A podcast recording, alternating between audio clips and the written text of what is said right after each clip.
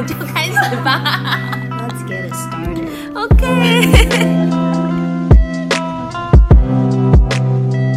哟呵，欢迎收听，我们开始吧。我是慕柔，大家好，我是 Vicky。今天我们邀请到一个我非常喜欢的朋友。我们认我们认识的际遇，就是真的，可能是我在我人生最低的一个阶段。但是因为认识他，我觉得他帮我解惑了非常多事情。也因为认识他，我觉得我现在人生会过得更顺利。到底是谁呢？他就是我的离婚律师。我觉得每个人都 生命中都需要认识一个律师。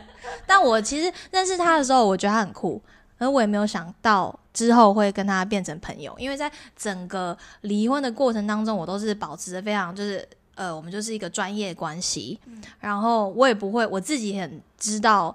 呃，这个界限，所以我也不会在什么晚上九点以后传讯息给他。然后我跟他讲话呢，都是我条列清楚的，我就是我要这个一二三。然后他叫我做了什么功课、搜证什么，我都会说 OK。我等下 email 给你，附件是 这样这样，就是排好好，就是我人生最 organize。我觉得我从离婚中学到非常多呃冷静思考跟 organization 的技巧。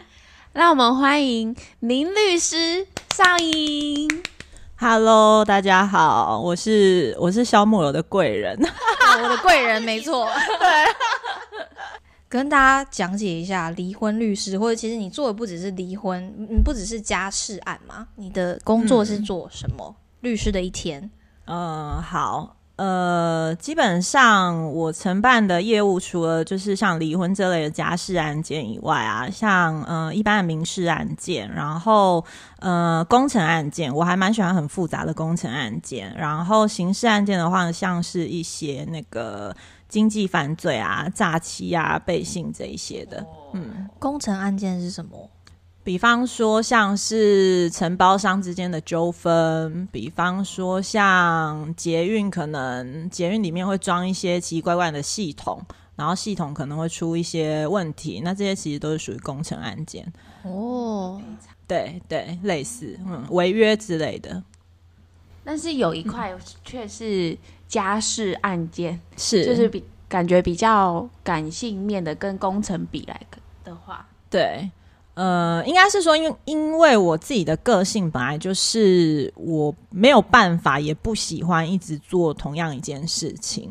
然后，呃，这些不同属性的案件虽然看起来是不一样，事实基础也不一样，可是它其实背后就无非就是一些法律的逻辑。那对我来讲，其实是差不多的事情。对，然后再加上我自己是觉得我个性还蛮善于倾听的，所以做家事案件对我来讲，有时候其实那也是一个自我疗愈的过程。哦，自我疗愈，哎，所以是在跟请听我的那个案案件中有疗愈到你吗？我我觉得是，哎，就是嗯，好像不管是什么，你其实就是你在帮忙，你是做中间的一个调解人，帮忙厘清这两方的问题，跟怎么样是可以达到一个对双方都最好，或是你的当事人最好的一个结果。嗯嗯，那问一下，就是就你经验来看，你觉得、就是或是你看到的是，大家为什么最后都会选择离婚？在你的案件中经历中，嗯，应该是说，我接触到会想要离婚的人，其实不外乎就是有几个原因啦。第一个可能就是像是个性，个性不合。其实我以前小时候听到人家说因为个性不合离婚，我都觉得很瞎。我就想说，为什么我不能理解为什么会因为个性不合离婚？我想说，你们都会结婚，就应该是会了解彼此。对，但是后来自己发现，确实个性不合这件事情。而且很多人其实还不够了解自己或者是对方，他们就结婚了。嗯，就是我们前几集有跟 Sebastian 聊到啦，就是大家结在结婚前跟结婚后的 expectation 不一样，或者是像我那时候我就说，我以为过一天根本不算什么，但是其实过了那一天，很多东西都改变了。虽然它只是个形式，但是很多心理层面的东西都会跟着变。嗯所以是不是真的就是会因为个性不合？绝对是会，就是很多东西，大家的，我觉得个性不好有点太统称，嗯嗯，但就是大家对于嗯欢婚姻的观念或者是想法是是不一样的。，对，同意。嗯，所以我我觉得大体上，通常大家会跟我说，就是主要是个性不合，没有办法沟通啊。然后再来就是，呃，我发现有一个问题，可能小孩教养的观念不同，有时候也是夫妻他们会关系走向更不好的一个原因之一。然后还有一件事情是我遇到蛮多当事人，可能是婆媳问题。嗯，我本来是以为在现在这个社会，可能这个状况越来越少，但是其实就还是有。我觉得你本来的想法都很善良，你知道吗？很善良又很很天真，本来就不会因为个性不合，本来不会婆媳问题。这个，嗯，对，哎、可是这个真的是日下，还是有很多但是就是这真的是没有结过婚就绝对不会知道的事啊，对就是都是听别人说好，或者是你自己没有经历过，绝对不可能知道这些事实背后的状况是怎么样。嗯嗯嗯嗯嗯。大众就是三个理由。大概，然后另外还有一个当然就是外遇啊。可是我会觉得外遇是呃因为这些原因，然后后来的原因，然后再导致后来可能是要离婚。但是外遇有时候它是一体两面啦，就是有时候是另外一方反而因为这样而离不掉。什么意思？嗯，好，我觉得啊，我个人处理家事案件，我觉得大老婆最厉害的手段就是你外遇，我让你没有办法离婚，就是继续把你束缚在这个婚姻里面，这样。成全。对对对对对，那你是有担任过两边的当事人吗？就是老婆边或者是都有啊，都有啊，嗯，对。那那当然，外遇的那一方，嗯，他牵扯到案件就会。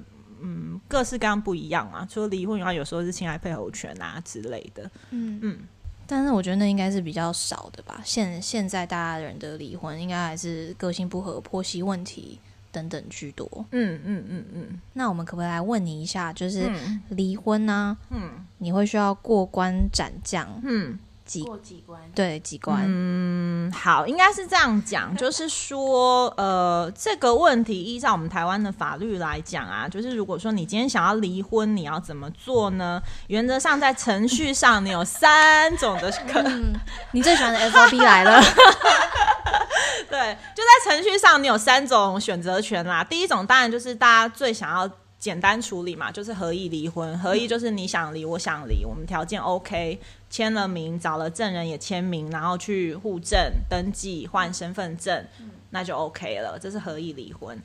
哦，那另外一种大家嗯、呃也不陌生的，就是可能嗯、呃上法院打官司，那个叫裁判离婚。可是裁判离婚就是让法官来判你们可不可以离婚，但是这里面会有一个问题，就是说裁判离婚要有呃依照法定要有法定的一些事由。比方说，可能呃通奸呐、比方说可能虐待对方，像家暴啊之类的，或者是说现在当然，嗯、实务上对于离婚这件事情，当然是呃没有像以前那么保守，所以可能会有一个比较盖瓜的条款，就是法院会去看说，哎，任何人如果在你的立场都没有办法继续这段婚姻，那他可能就会认为说你们的婚姻有破绽，而且不是可以归责于你，他就会判。那但是，嗯、这样讲好像很容易，但是实际上这里面会涉及到很复杂的一些举证。对啊，比方个性不合，你要怎么样举证是怎样的个性不合，然后对方做了什么事，并且这个事情是严重到法官觉得这是应该要离婚的。这里面其实涉及到非常多事实的举证。对，那呃，这个是裁判离婚。那这呃，刚刚讲的合意离婚跟裁判离婚中间，其实还有一个所谓的调解离婚。调解离婚就是在法院里面，他会派那个调解委员。调解委员通常啦都是有受过一些家事训练的委员。那嗯。它有点类似是合议的性质，只是说合议你们两个自己谈谈不成的情况下，法院派一个调解委员居中，用第三者的角度来给你们一些建议，那看是怎么样去促成你们不离或要离。要离的话，条件是什么？那如果条件都明确下来，你们也都同意了，就会直接在法院做成所谓的调解笔录。那这个调解笔录，它的效力其实是跟法院的判决一模一样。对，所以比方说里面如果写到了一些呃财产分配的议题，你要给我一千万，那这个东西就跟判决是有一样的效力。如果对方不履行，你就可以拿去直接做强制执行。对，大概是有这三种嗯、程序的选择啦。那通常我会建议当事人可以合意离婚，当然最好。那你们可能就只需要花一个成本，请律师帮你们写一个离婚协议书。然后这边我要其实我要提醒的是说，离婚协议书其实网络上早都有，但是嗯、有时候方方面面并没有讲到那么。那么清楚，然后这个其实有时候离婚之后，你事前没有讲清楚，离婚之后很多事情都会变了。你以为你们都可以好好讲，但是离婚之后其实不然。后来你们就会演变成，比方说小孩的探视没讲清楚，小孩抚养费没讲清楚，后来你们要再上一次法院。所以我会建议，如果说你们可以谈，可以合意离婚的话，请把相关的条件都写清楚，对，省得之后还要再两个人还要再争执一次。是什么呃，我有点忘记，但是就是他是他是那个他是裁判离婚，他他的状况比较棘手，是因为他们谈不成，谈不成的话，他们就只能透过司法。就是裁判离婚，但裁判离婚有一个呃依法规定，它就是会有调解先行。那那个时候，其实我也没有期待你会调解成，哦 因为你的状况太难搞了。对，嗯都是可以执行，都是有执行力的。那通常其实法官他也会稍微把关一下，他会希望那些条款越明确越好，不然去到民事执行处的时候，那个东西就会没有办法执行，那其实就写的等于白写。嗯啊，应该是说你你你讲的应该是说，嗯、其中好离婚协议书，我自己我自己的确有从网络上查写过，然后真的等到就是少颖这边他在帮我列我的时候，发现他那个细节其实是。多非常之多的，就是探视的日期，你都可能要先嗯瞧好，不然到时候对方反悔，你就会说啊，你上面就只有写，你就只有写隔周啊，你又没有说，你又没有说我隔周不可以留他三个礼拜之类，就是这些东西要写的非常清楚，不然他是会有可以凹的空间的。然后，呃，你刚刚想到我那个问题是，因为我的其中有一个是，嗯，我们有一个共有的房子，然后那个房子卖掉以后，那个钱我们已经在协议书上面写好，是通通都要给小孩子的。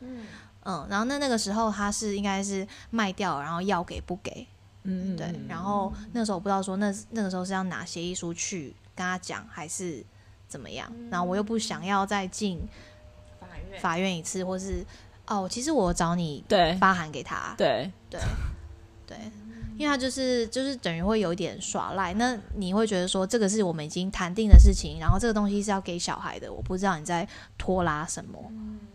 但是如果真的要告上法院，是告得成的。意思是说，我们可以啊要求可以啊，他一定可以，只是说就是成本嘛，跟时间嘛，嗯所以其实那时候就是会觉得能帮你嗯，就是。呃，诉讼外处理的就尽量诉讼外处理，嗯对。就是你那时候应该是发发函函给他跟他对沟通，他还他还呛我说不要喊来喊去的。哎、我这辈子真的为了你被一直被不同的人呛，你知道吗？真的很抱歉，我真的很抱歉，再请你吃饭。对，那是有顺利解决啦。嗯，对，因为是对，就是因为他被呛了以后，他被呛了以后，老娘当然就是立马那对他被个，呛了以后，然后那个小孩就有一笔保险了，这样子。好，你有没有遇过最最扯的需求或是条件，在你其他的案件当中？因为我的算是还好，很嗯普通。是有啊，其实嗯，我会觉得。应该是说，我认为比较扯的条件，通常他会在一个状况底下，就是说有一方他真的是很想要离婚，所以他就会答应一些蛮荒谬的条件。比方说，之前就是有大概有遇到有案件是，嗯，他可能那个先生他就是真的太想离婚了，然后他老婆就说好，那他来拟那个离婚协议书这样子，然后他嗯，然后来找我的对象就是他老婆，那他来的时候他是自己把那个条件都条列的非常的清楚啊，包含就是说她老公每个月可能要给她六万啊，然后那个店面店面要过户给她，然后每个月呃，因为她老公是。嗯，就是上市公司还蛮高阶的主管，然后可能在国内外，就是常常会外外派到国外，所以他国内外其实都有收入。那他老婆就要求说，离婚以后啊，你就是每年度要跟我结算你前一年度在国内外一切的收入这样子，然后要给他多少趴。那我对，然后还有包含就是他老婆保的一些保险，就是她老公都要付那个每年的那个保险金，然后小孩的部分就是抚养费，她老公都要全付，然后可能小孩的部分就嗯、还要另外再付他什么费用，细节我不清楚，但总之就是一些在我看来是假狼告告、我会觉得得男方是不可能会答应的条件。对，那我我有跟他说明，我说这个对方可能要答应很难。那当然，我们帮你写成。嗯，法律法律文书的样子，这个是没有问题。那过一阵子之后，她就来跟我说，她老公已经签了，这样。对，真的是皆大欢喜耶。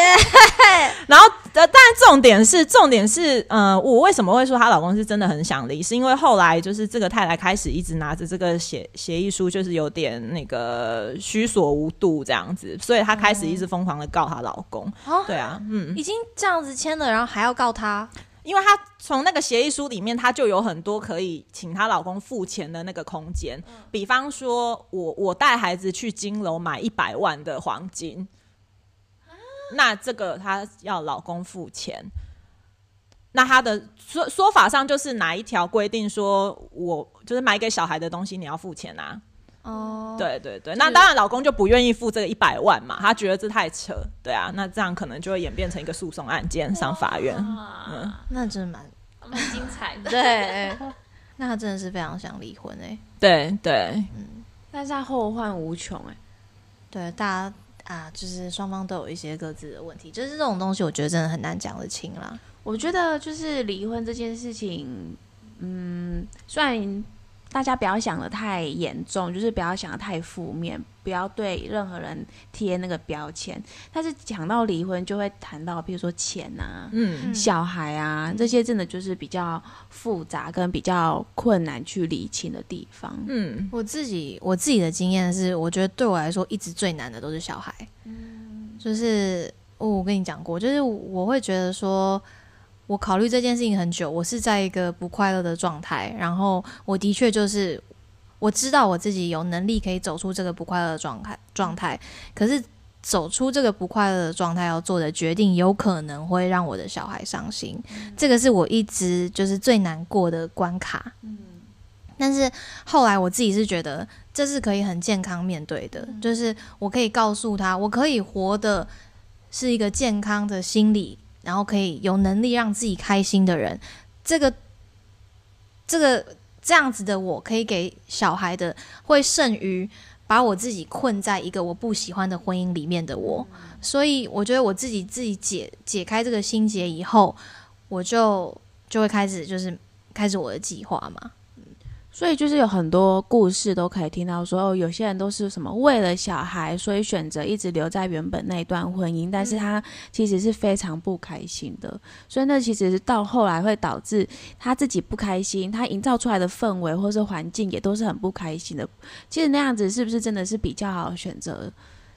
真的很难。还有你给小，嗯，这是你给小孩的榜样嘛？小孩不是他不是他看着我们的榜样在长大，他看着我们所作所为在长大，他这些这些就是他的内建。所以他今天觉得婚姻关系是这样子的话，那他以后找的对象，他也有可能会在他的婚姻关系里面容忍。那你怎么会忍心就是不让你的小孩也得到就是开心健康的婚姻呢？所以我觉得这个心态是蛮重要的啦。但我也是透过很多心理咨商，然后我还要安排小孩也去心理咨商。对，我在那个时候就就在离婚前的准备，其中一个很重要的就是，除了法律上面要寻求专业之外，再来就是心理层面，我觉得我自己想不透的事情，我会找我找一个心理咨商师。然后小孩如果我觉得他有什么问题，我也就先事先跟老师讲说，我们现在在经历这个状况。如果小孩在学校有任何情形，请你告诉我，那我每周会固定带他去一个心理咨商师那边，然后让他做儿童的心理咨商。但其实后来他那个时候大概做，呃，我记得两三个月有，然后他其实都没有什么太大问题。对，当然因为是妈妈心理的状态非常的强大，所以，然后还有更更重要就是家人跟朋友的支持啊，嗯嗯嗯这个就是因为没有这些，我觉得很难走过去。那我的话，我我觉得我是自己盯了很久，我才跟家人说，而且我不是跟就是爸妈说，我是离婚快要已经结束收尾，我才跟爸妈说。但是是因为呃，我我跟我妹讲，然后所以她是一个我很大的支持，然后还有我跟你讲，就是如果没有这个，我觉得是很难顶过去的。嗯嗯嗯嗯嗯。这这里其实我我可以讲一下，就是说我我自己看到的啦，就是我当事人在处理离婚的案件啊，尤其是如果那种就是打官司，然后要花很长时间的，其实我会觉得那个有亲友的支持非常重要。跟有一些嗯、当事人如果状况已经没有非常稳定，情绪状况没有很稳定的话，其实我都会建议他要去做咨商，因为你自己不稳定的话，其实你没有办法理性的去思考你到底要什么。有时候在我们嗯、呃第三者的观点啊、律师的观点啊、法官的观点，都会觉得啊，这个其实有什么不能够双方达成协议的？有些人他是自己有一些点过不去，那过不去其实。嗯、真的就是不舒服的是自己，你可能就是在那个在那个情境里面，然后每天吵啊，然后每天为了一些为了一些小事，然后把自己推得越来越极致，这样，然后想法越钻牛角尖，那个其实我觉得不是一个很好的生活方式。嗯嗯嗯，那你的客户大多都是女生吗？都有，男生女生都有。那你在就是这么多的 case 跟经验中，有没有遇过走心的时候？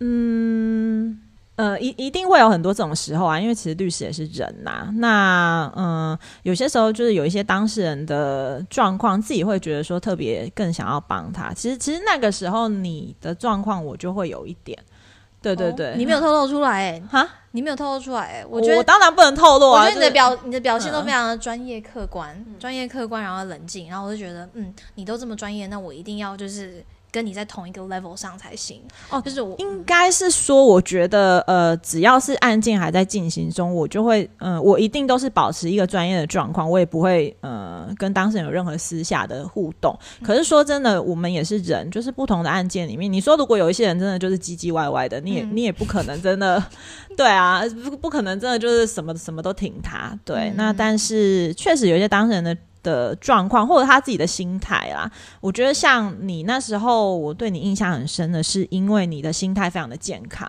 嗯。而且你很正向，对，那我就会觉得，长得也很漂亮，对，干嘛？我只是在比一个 我帮你说，谢谢哦，谢谢谢谢。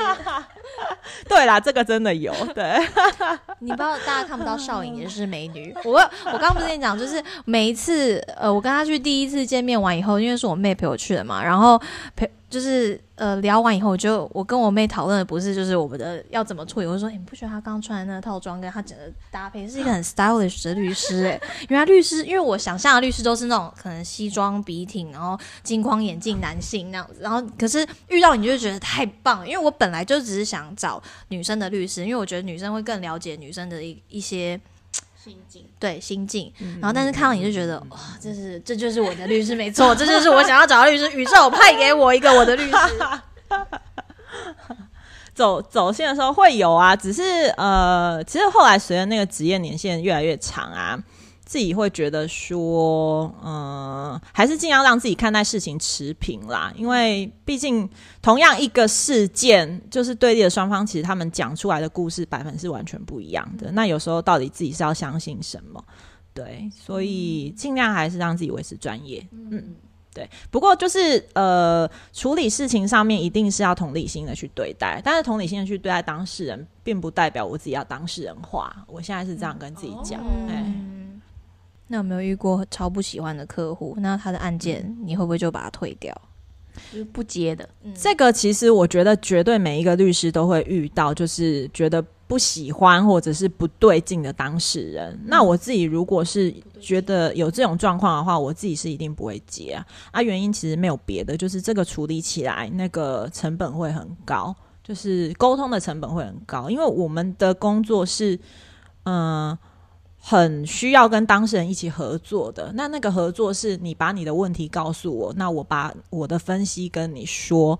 那如果呃我们就是完全不对盘，或者是完全没办法沟通的话，那这件事情会耗非常大的成本，以及呃这个天底下并没有存在任何一个稳赢必胜的案件。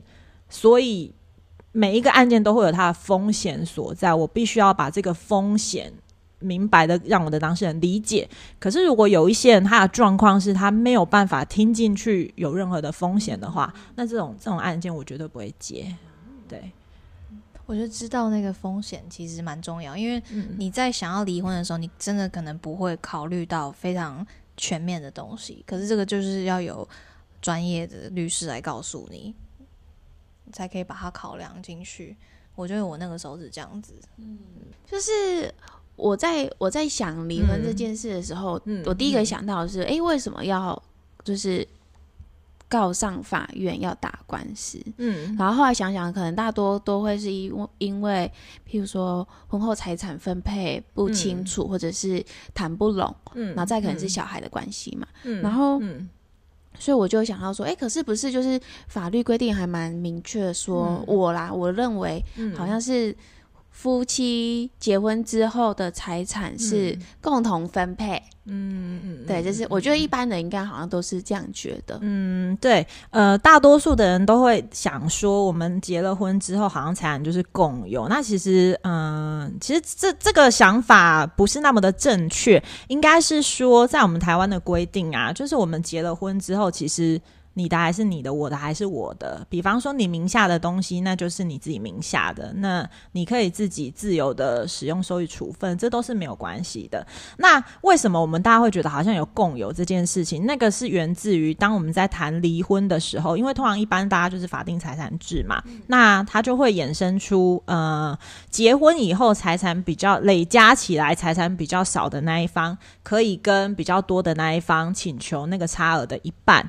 那在那个计算的过程中，就会有一种好像，哎、我们应该是共有，然后后来再分财产的那个那个感觉。对，那实际上其实不是。嗯，对。因为其实关键字叫做差额，对，不是说我们加总的一，我们不是不是说你一百万我一百万加总两百万一对半，不是，是你一百万我八十万，那我就可以跟你要求一百减八十的二十万的对。一半，所以我觉得大家会觉得呃财产是平分，这是好莱坞电影看太多，对对，台湾的话是不会这样子，嗯，然后比方说像房屋啊，也不会说哦，因为离婚了，然后所以一人登记一半，其实也不是这样，他所有的财产，房屋、车子、股票、保险、基金，全部都会化化约为一个数字，然后来做加减的计算。所以其实我觉得这这个财产制啊，假设你没有在你结婚前就是把这些东西都考虑清楚的话，对于那个留在家里照顾小孩的那一个老婆来说，是相当没有保障的。嗯嗯嗯嗯嗯，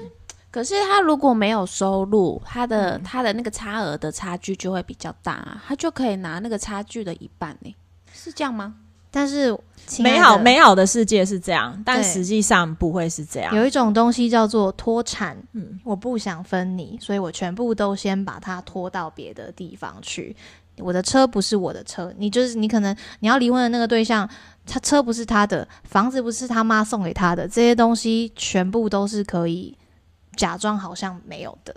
嗯，或者是说很常见的、啊，比方说开公司的老板，他其实名下很多东西都是登记在公司名下，不是他个人名下。没错，对对对，或者是说有一些人海外资产很多，海外资产在呃我们台湾的实务上其实非常难调查。嗯哼。对，有，所以我当时就觉得说，嗯，我因为我一开始本来就都没有想要什么东西，我都没有想要拿，我想要的只是一个，就是我觉得小小朋友的抚养费你需要付，嗯然后这个是我认为合理的一个价格价目，嗯嗯但是呢，呃，就是我觉得你就会看到对方很多丑丑陋面嘛，就会人性的险恶，然后发现哈，其实法律不是像好莱坞电影那样子保障我，就会觉得女生其实蛮蛮蛮可怜的，弱势啊，不到可怜，就是在法律上来看其实是弱势。假设你是留在家里的那一方，嗯，会有会有这个会有这个担心啊，再加上留在家里的那一方，我常常遇到的一个问题是，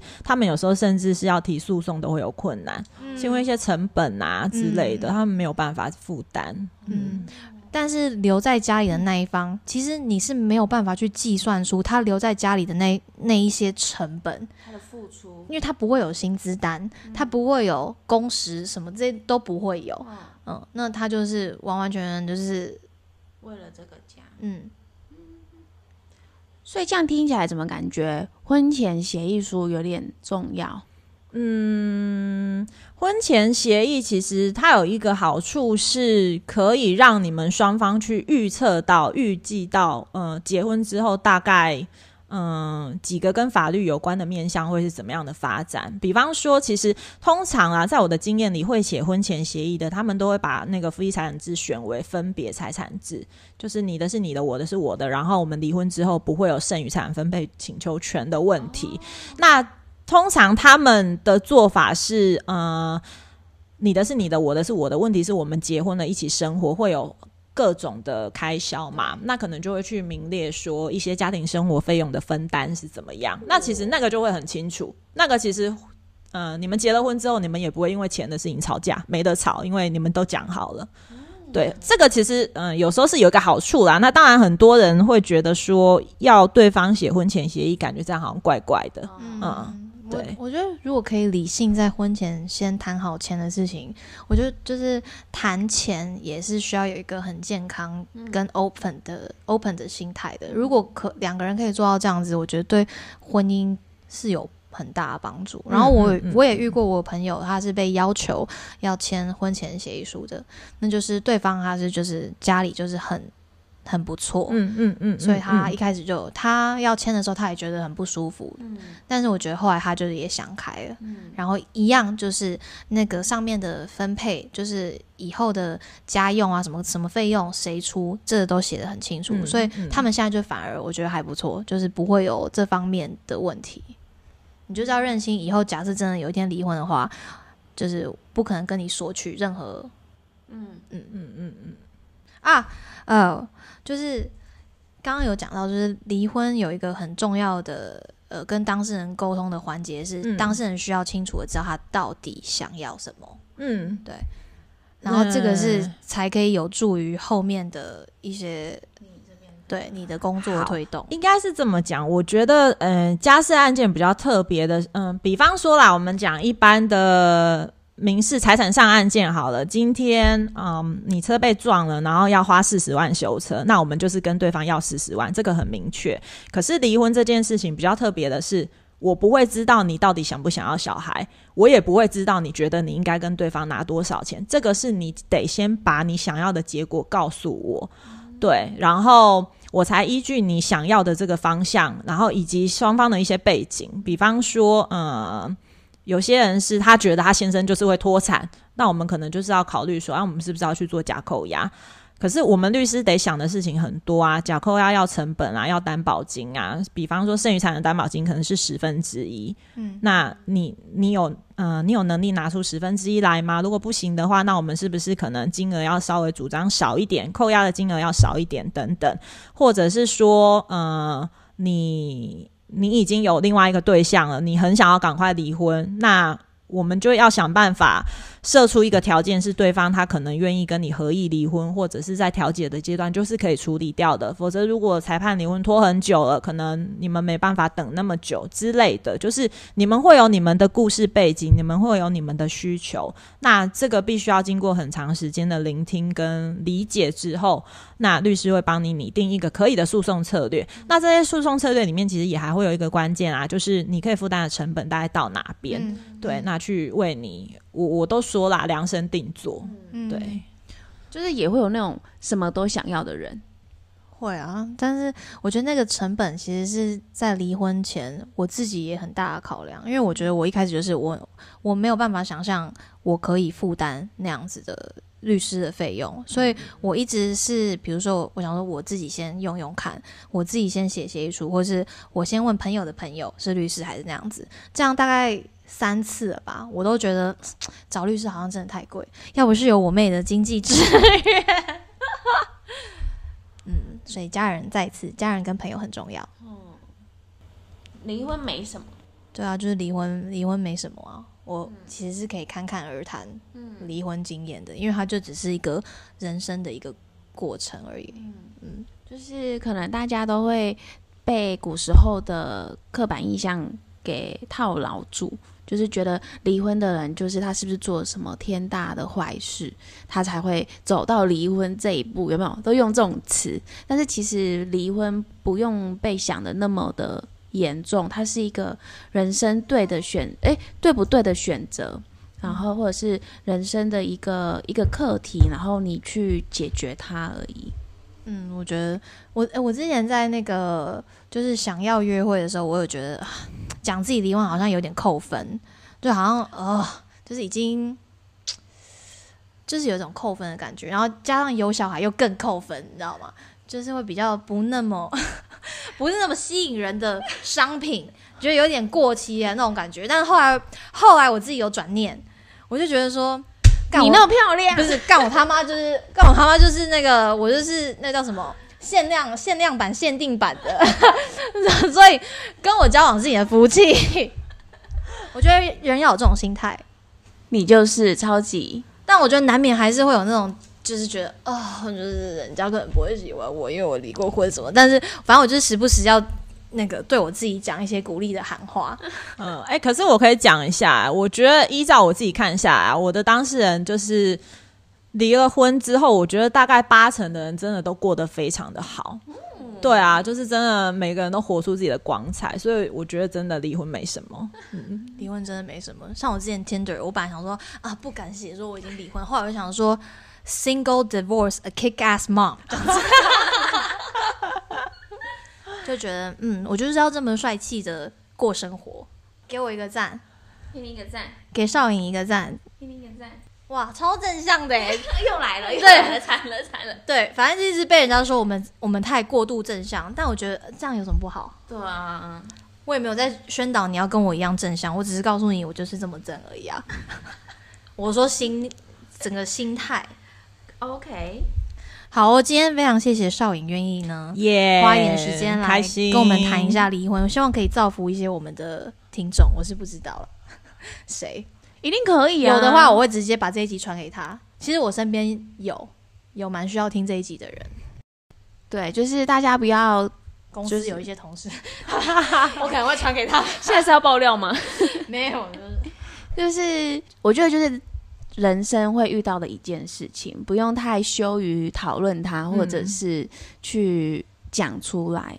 所以它就会是这种这种事情，就会像我们在聊 podcast 一样，我们在聊缺点，我们在聊交友，但是我们也会聊到离婚。它就是一个很 general topic，是大家都可以随口聊聊，或者是还有很用很健康的心态去面对的。而且说真的，我觉得人生很短了，我都已经要三十八岁，我不想要我日后的人生是过那种不开心的、闷着的，这我都不想要。好，帅气的结束，我们请少颖来为我们带来带来一首歌曲。今天少颖想要唱点什么歌呢？我在旁边帮你伴奏。不录了，你刚刚不是说有些抱怨吗？不是，刚刚刚听到说你有你有想要有两首歌，有两首歌。我建议你们可以开一集发牢骚专辑，找几个人，每个人发牢骚十分钟。对我们发牢骚吗？我们吗？那你说什么要给我那个大纲，根本就没有。我安抚他的，我想说就先把他找来再说。不是，就真的就是当刚刚不是讨论的很好吗？对，很专业。多即兴啊！觉得你讲的非常棒，今天真的很谢谢少颖。所以你要唱什么歌？不要，为什么？你唱啊，你刚刚不是说要唱？我们或者是那个，我不用，为什么要叫我唱哆啦 A 梦那么幼稚的歌？是那个樱桃小丸子啊。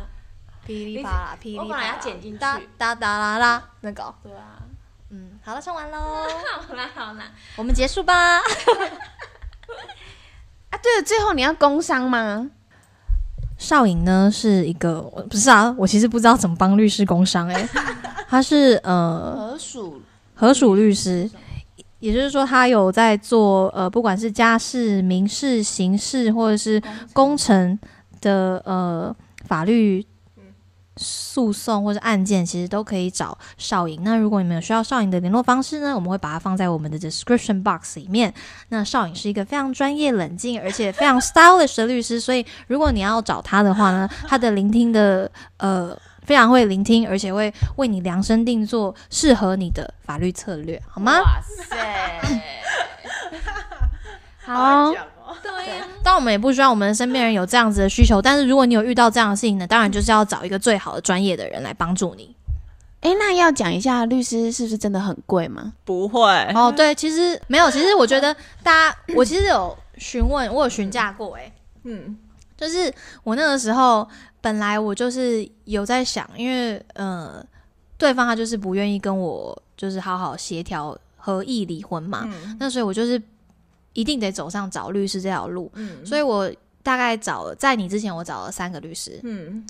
然后都是透过朋友的朋友，嗯。然后呃，其实里面有一个是我是透过电话顾问，那他是个蛮大的律师事务所，就是李李律，嗯嗯嗯李律给我的报价叫做五十万，嗯嗯嗯，对这个是呃，就是他可能把国外的情形跟台湾，就是我们可能两边都要处理，然后一起考量进去，然后他是用十十终点费计算的，嗯嗯然后他大概估一个五十万。嗯。然后再来，我还有问过另外一个，也就是我们之后的来宾小 Q 的朋友，他也是一个，他也是律师，可是他走比较多财产分配之类的，嗯。就是没有那么多家事案件，因为我就是都是找朋友的朋友嘛。嗯。然后他是估一个亲友价，好像是呃十二万，可是那个十二万就是一样是呃只做离婚，那如果你后面还有要呃那个什么啊小孩的监护权，那是另外一笔，好像是十二加八，我忘记了。呃，其实我觉得律师的费用大概你你可以想象，就是你要找他做一个初步的顾问，大概就是五千块左右，对，一个顾问费。那你可以把你的问题先跟他讲出来，我觉得五五千块应该 OK，就是把你的问题情况大概跟他讲。他其实你可以是是可以请律师依照你的情况去跟你报价的。我我可以讲我们的吗？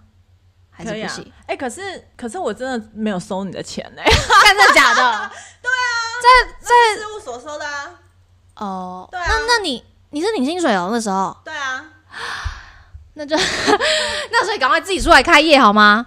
对，那个时候是那个他，我忘记他叫什么名字。简秘书。对，简秘书，简秘书报价，那那个报价应该每个人都不每个他们因为他们的价目表啊，反正那就是离婚是一个价钱，财产分配是一个价钱，然后监护权是一个价钱。假设说这个价钱是随便说十万好了，那你三个都要请他委托帮忙的话，那就是三十万。然后另外有其他的东西，你就是再加价，比如说当时我们有做假扣押，那像刚刚少颖讲的假扣押这个，你是要先付十分之一的呃，那叫什么啊、担保金。担保金？那你就是比如说你要假扣押两百万，那你就是三十万之外，你还要额外再拿出二十万的担保。那可是那个钱是是会退回来的，对，所以你可能你要有够钱呃周转去做这些事情，要不然就是你要有一个金主妹妹，，Amy，对，金主妹妹就会那个支持你。好啦，所以离婚其实是蛮麻烦的，大家结婚前要想清楚。但是想清楚了，要离婚也没有关系。对，今天谢谢少颖。谢谢，谢谢美丽的少颖，好，那我们这一集就这样，希望有带到更多的新知识给大家。嗯，那就这样喽，拜拜。拜拜拜拜。